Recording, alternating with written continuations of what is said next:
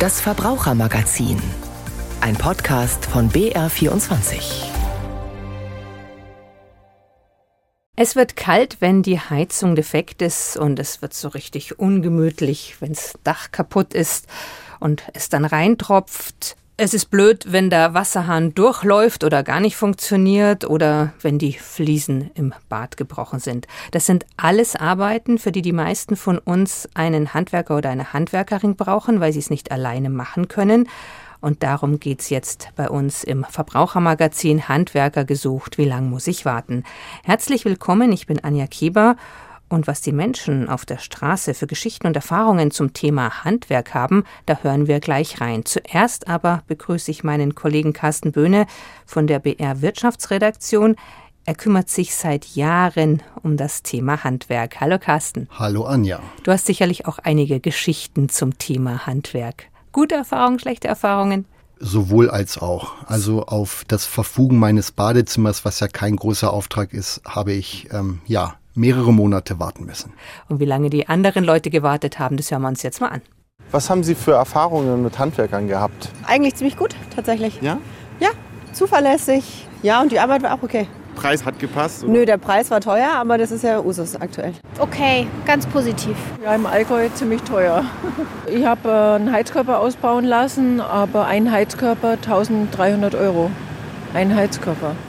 In der Regel sind halt die Handwerker Rechnungen, mit denen ist man auch nicht ganz zufrieden. Lange warten müssen? Nee, es hat geklappt. Terminfindung ist wahrscheinlich das äh, komplexeste, aber dann habe ich gute Erfahrungen gemacht. Wir warten über ein Jahr für eins. Wir hatten eins gefunden und er war da und er hat alle gesehen und er hat uns gesagt, ja, er ruft zurück mit wie viel es kostet und wir haben nichts gehört. Ja, und jetzt? Ja, wir warten noch. Wir suchen für noch eins und ja. Oh Mann. Es ist nicht immer so einfach hier. Dann viel Glück noch. Ne? Ja, vielen Dank. ich bin selber Handwerker. Ich mache alles selber zu Hause. ich kaufe die Stoffe ein, also im Baumarkt. Es ist viel billiger. Und die Handwerker muss ich in Stunden zahlen. Ähm, Handwerker können sich einiges rausnehmen. Sie können sich inzwischen auch aussuchen, was nehme ich an, was nicht. Früher war es besser. Wieso?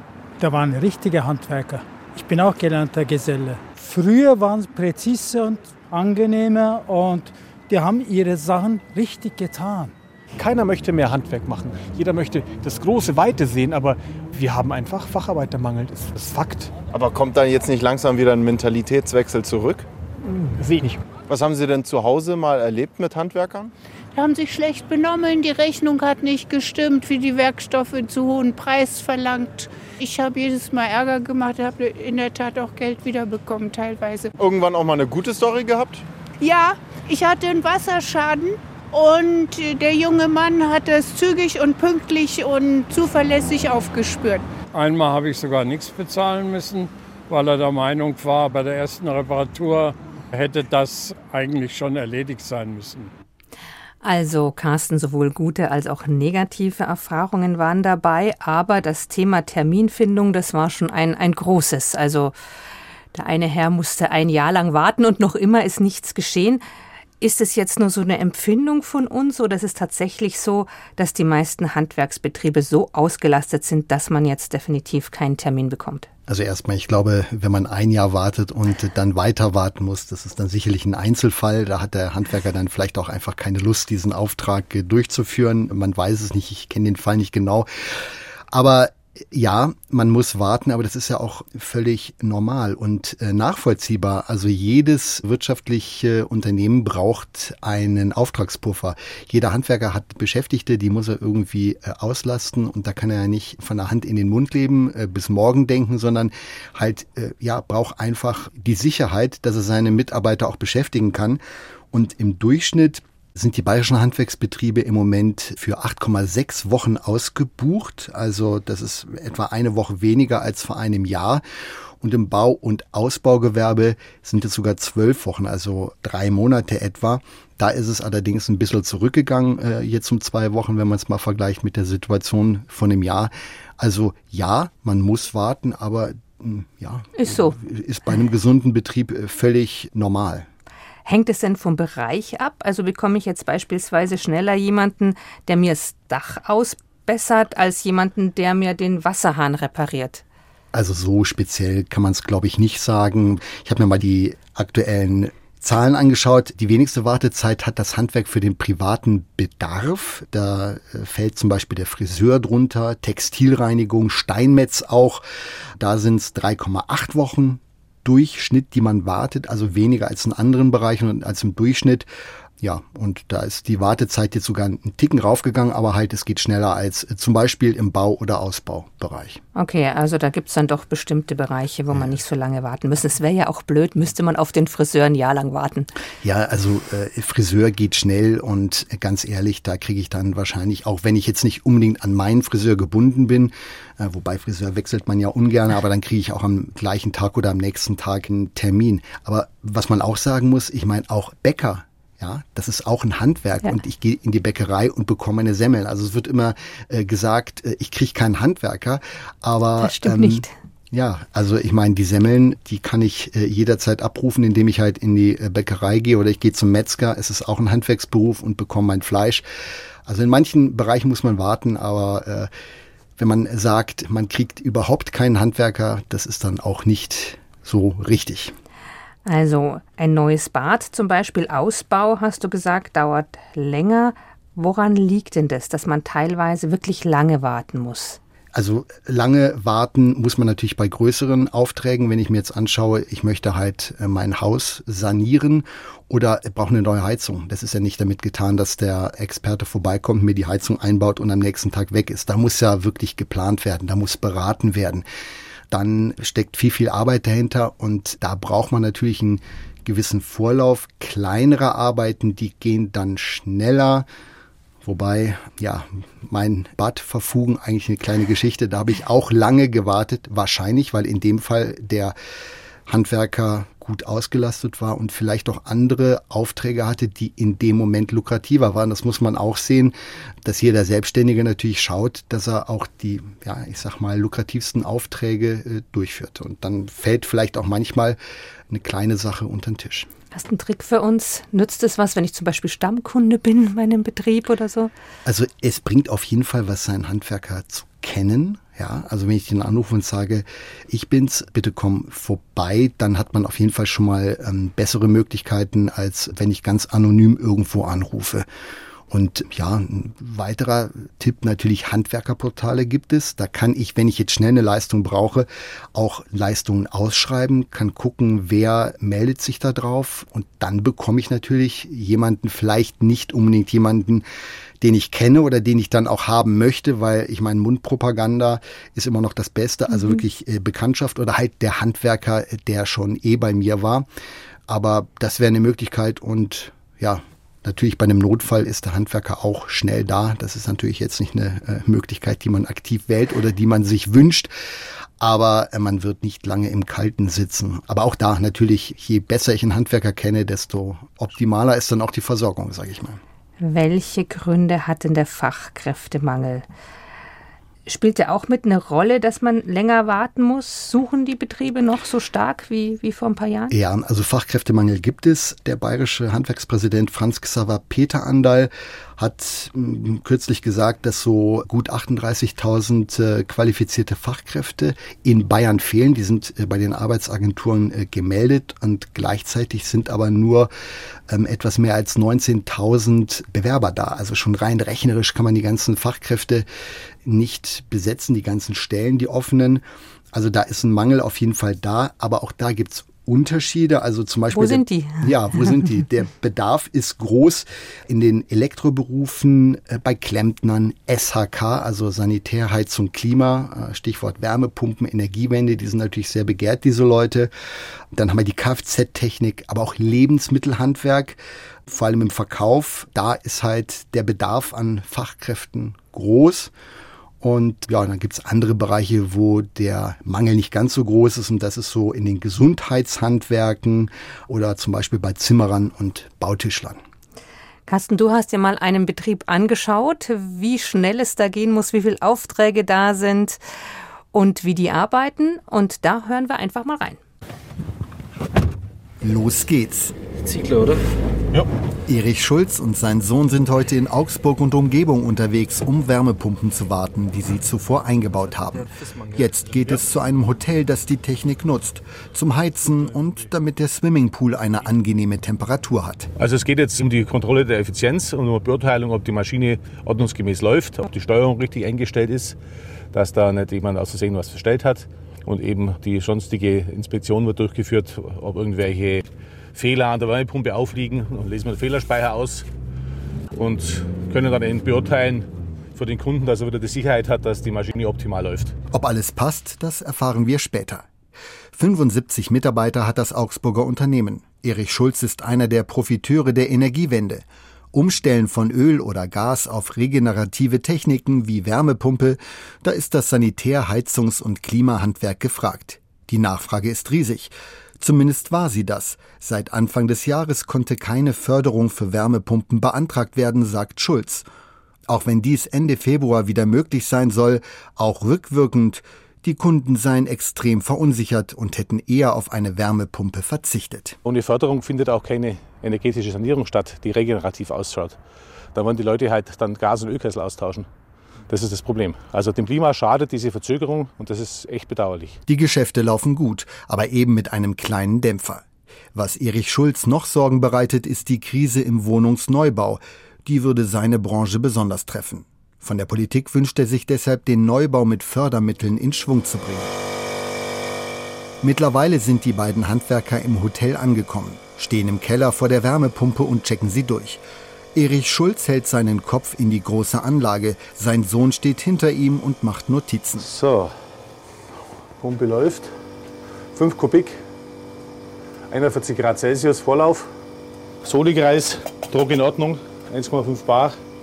Solikreistauscher ist auch dicht, keine Wasserspuren. Fazit, ein Ventil ist undicht, muss getauscht werden. Sonst alles in Ordnung. Wunderbar, also die Wärmepumpe läuft einwandfrei. Man hört auch das Geräusch ist echt ganz dezent. Da hört man schon, wenn da jetzt was scheppern würde, dann wäre was faul. Die Einstellungen sind optimal, wir haben lange Laufzeiten. Das heißt, die Maschine taktet nicht, was wieder für einen sehr effizienten Betrieb spricht. Weiter geht's zum nächsten Kunden. Vater und Sohn sind ein eingespieltes Team. Für den Sohn war schon früh klar, dass er mal den Betrieb übernimmt. Nach Ausbildung zum Anlagenmechaniker SHK und Studium ist er schon in der Geschäftsführung tätig. Zur Freude seines Vaters, der als Landesinnungsmeister mitbekommt, wie wichtig es für Betriebe ist, die Nachfolge zu regeln. Haben viele noch nicht da muss man sich rechtzeitig darum kümmern, weil es dauert doch einige Jahre, bis man das sauber übergeben hat, auch unter steuerlichen Aspekten, unter rechtlichen Aspekten und muss natürlich erstmal die Bereitschaft haben, dass man Nachfolge bekommt. Das ist mal die Hauptsache. Und dann muss der mit dem Alten aushalten und der Alte mit dem Jungen. Und das ist eine Herausforderung. Das klappt super, ja. Ich genieße es sehr, dass mein Vater noch im Betrieb ist, dass ich da jetzt so vom Experten lernen kann, weil er einfach schon 99,9 Prozent aller Anlagen gesehen hat, die es so gibt. Und da kann man natürlich dann einiges lernen. Macht weniger Fehler dadurch, die der Vater schon gemacht hat, zum Glück. Und ja, ich bringe ein bisschen frischen Wind rein und dann ergänzt sich das ganz gut. Zu wenig Nachwuchs, Fachkräftemangel. Damit haben viele Unternehmen ein Problem. Der Betrieb von Erich Schulz steht gut da. Von den 75 Mitarbeitern sind 20 Azubis. Was dem Unternehmer Bauchschmerzen bereitet, sind rechte Tendenzen in einigen Teilen der Gesellschaft. Äußerst dumm, diese Entwicklung, weil ohne Migrationsmitarbeiter, also Mitarbeiter mit Migrationshintergrund, würden unsere Betriebe nicht mehr existieren können. Wir haben also bestimmt ein Drittel Mitarbeiter mit Migrationshintergrund, gute Fachleute, die ihre Arbeit erstklassig machen. Ohne diese Menschen könnten wir unsere Betriebe nicht aufrechterhalten. Beim Nachwuchs ist die Migrationsanteilquote, wenn man das alles so zusammenfasst, 50 Prozent. Also wer gegen Migranten ist, der sägt uns den Ast ab, auf dem wir sitzen. Kann man nur verurteilen und ist äußerst dumm. Mit der Politik ist er im Großen und Ganzen zufrieden. Das Gebäudeenergiegesetz begrüßt er. Bei einer Sache aber herrsche Nachholbedarf beim Abbau von Bürokratie. Wenn ein Kunde sich eine Heizung mit nicht regenerativer Energie einbauen lassen wolle, müsse der Handwerker ein siebenseitiges Formular ausfüllen. Wo ihm angedroht wird, dass hohe Kosten auf ihn zukommen wegen der CO2-Steuer. Und das natürlich nur angstmachend und nicht dem Kunden Vertrauen einflößend. Und da muss ich das noch unterschreiben lassen auf dem einseitigen Formular, dass ich das bestätigt habe, dass ich ihn praktisch aufgeklärt habe, dass er ein böser, böser Junge ist. Und das ist eigentlich ein bisschen kindisch, muss ich sagen. Und das ist nur ein bürokratischer Aufwand, der wenig zielführend ist und der Umwelt gar nichts nutzt. Heute warten Erich Schulz und sein Sohn noch weitere Anlagen. Als nächstes steht ein privater Haushalt mit Grundwasserwärmepumpe an. Hallo, grüß Gott, morgen, servus. Wir kommen zum Neubumcheck, dürfen wir rein? Danke. Auch hier geht's wieder in den Keller. Der Job Routine. Pumpe steht auf Stufe 1, ist auch optimal, also sehr stromsparend. Die Zubringerpumpe ist aus logischerweise, also passt auch, weil die Weinpumpe nicht läuft. Anlagendruck passt auch mit 2 Bar. Also, alles bestens. Machen wir Deckel wieder drauf. Deckel drauf und ab zum nächsten Kunden. So schnell wird dem Handwerker die Arbeit nicht ausgehen. Der Grund, warum wir jetzt gerade über das Handwerk sprechen, ist natürlich die Handwerksmesse, die in Kürze startet. Ist denn der Fachkräftemangel auch ein Thema auf der Handwerksmesse? Also Fachkräftemangel ist auch ein Thema. Und die Handwerksmesse ist immer auch eine Plattform, dass man halt Berufe kennenlernen kann. Also da setzen die Veranstalter wirklich viel Wert drauf. Auf der sogenannten Young Generation gibt es eine eigene Fläche, wo man in Berufe reinschnuppern kann. Also über 130 Ausbildungsberufe. Wow, ist ganz schön gibt viele. Gibt es ja im Handwerk, die sind nicht alle da jetzt zum Ausprobieren da, aber über 20 Verbände und Innungen, die präsentieren sich. Da können die jungen Leute hinkommen und können einfach mal ein bisschen äh, sich ausprobieren. Manchmal kommen da auch ganze Klassen. Was kann man denn da Ähm, alles ausprobieren? Zum Beispiel kann man bei den Kältetechnikern kann man Rohrleitungen biegen. Bei den Bäckern kann man Brezen backen und äh, bei den Raumausstattern Handytaschen nähen. Ja, also das ist einfach mal unsere Berührungsängste abzubauen. Ja, auf der Handwerksmesse werden ja auch zahlreiche Innovationen versprochen. Innovation gewinnt, heißt es da. Was wird erwartet? Was bringt das den Verbraucher und Verbraucherinnen? Können wir uns auf irgendwas eine ganz tolle Innovation freuen? Kannst du uns schon irgendwas verraten, Carsten? Ich kann verraten, gut, das ist dann eher, wir hatten ja gerade die Brezen auf der Young Generation. Ja. Es gibt den Butterbrezenautomaten. Der Okay. ist dann natürlich nichts für den Endverbraucher, aber halt wohl für die Profis, die dann die Butterbrezen dann äh, automatisch äh, geschmiert werden, wie von Hand geschmiert. Also das werde ich mir auf jeden Fall mal anschauen. Könnten auch die Endverbraucher sich drüber freuen? Ja, ich kann mir so manch Haushalt vorstellen, der sowas gerne hätte, ja. Aber okay, das ist dann natürlich für den großen Stil. Ja, und ansonsten ist es halt so, Innovation ist halt auch für die Profis. Also da gibt's dann zum Beispiel Roboterplattformen, die gezeigt werden, wo man Dämmstoffplatten zum Beispiel verlegen kann auf einem Flachdach, wo dann dieser Roboter äh, programmiert wird äh, und dann halt den Dachdecker unterstützt, sage ich mal. Vor einem Jahr habe ich mir da angeschaut, da war es der Malerroboter. Das war, glaube ich, auch auf der Innovation gewinnt. Auf jeden Fall auf der Handwerksmesse.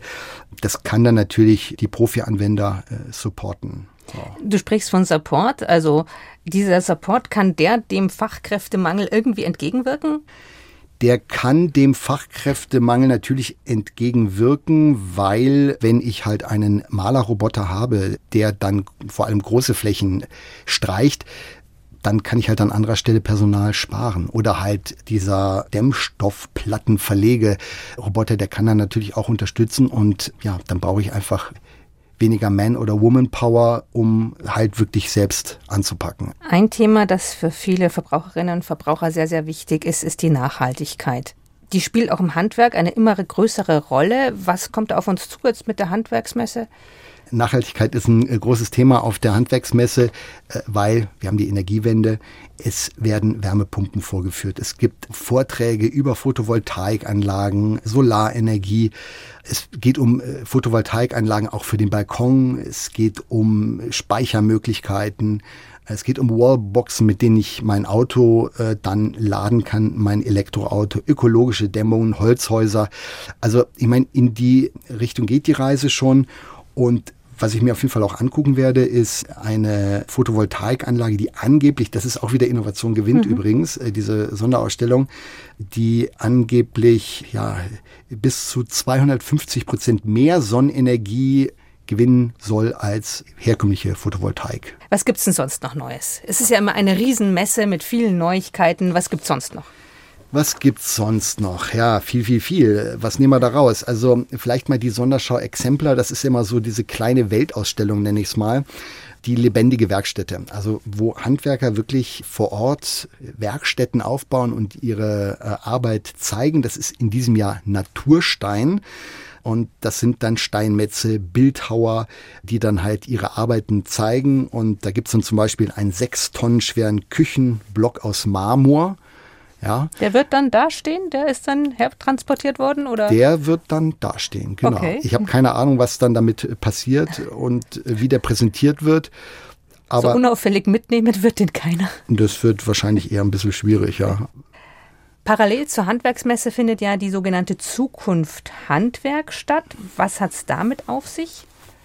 Vergangenes Jahr wurde die Zukunft Handwerk ins Leben gerufen. Das ist ein Kongressformat parallel zur Handwerksmesse. Die Handwerksmesse findet ja statt kommende Woche Mittwoch bis Sonntag für das breite Publikum. Und diese Zukunft Handwerk, die dann im äh, Kongresscenter nebenan ist, die ist dann für die Fachbesucher, wirklich für die Handwerker. Und zwar geht die dann von Mittwoch bis Freitag. Und da gibt's dann halt äh, Aussteller, auch wieder Aussteller, die Roboter vorstellen, die halt ja die Handwerker unterstützen, aber auch Sachen, die wirklich nur Handwerker dann betreffen und nicht das breite Publikum. Also da geht's dann um Verwaltung und Abschluss von Versicherungsprodukten für den Mhm. Handwerksbetrieb. Solche Geschichten werden da gezeigt und es gibt halt Vorträge, Kongresse. Hochbesetzte.